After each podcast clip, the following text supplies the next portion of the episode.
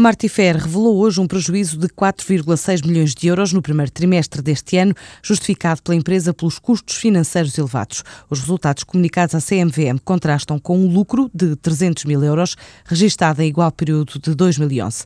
Apesar da ligeira quebra dos proveitos operacionais, a Martifer sublinha que a atividade no setor solar continua muito forte e a atividade de construção metálica dá sinais de melhoria, graças ao aumento da exposição internacional em mercados como o Brasil e a Arábia Saudita. Os vinhos Borges, na Passadeira das Estrelas de Cinema em Cannes. Hoje é o dia da marca no festival para mostrar e saborear o vinho do Porto com atores e realizadores, também críticos. Pedro Guerreiro, diretor de marketing dos vinhos Borges, diz que é mais uma ação para posicionar o produto nos mercados internacionais. É uma ação de posicionamento da nossa marca de vinhos do Porto. A ação vai eh, contar com um conjunto importante de atores, de realizadores, de jornalistas, de pessoas também ligadas aos vinhos, sommeliers. E, e França justifica-se porque é um mercado muito importante. Nós estamos em 50 países.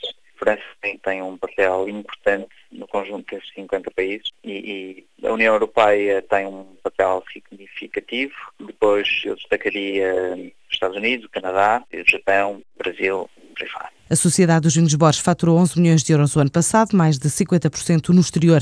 Esta empresa criou o primeiro espumante no mundo dirigido ao target feminino, o Fita Azul Woman. O grupo hoteleiro Evidência está de partida para os Estados Unidos, onde vai participar no fim de semana na cidade de Houston, na conferência anual da NAFSA, a maior associação profissional não governamental dedicada à educação. A empresa com a marca Evidência Display é responsável por toda a logística e pessoal que envolve os estantes dos clientes em todas as feiras e eventos em participa a nível do globo e considera esse um fator diferenciador da oferta da empresa portuguesa que está presente em 53 países. Este mês a empresa já marcou presença em feiras, quer na Alemanha, quer no Brasil, onde vai abrir dois hotéis low cost, um no Rio, outro em São Paulo.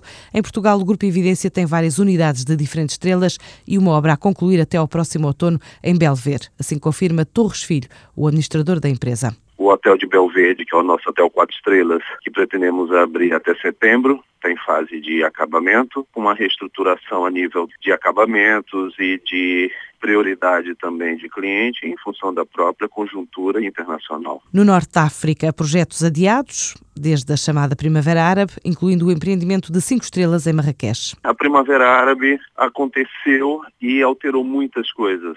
Nós estamos em, em obras, digamos que tiramos um pouco o pé do acelerador, pelo fato também de sentir um pouco. Marrocos, especificamente Marrakech, é um mercado de luxo, é um mercado para clientes de cinco estrelas mas é natural que depois de tudo isso que houve, houve uma queda de procura de cerca de 30%.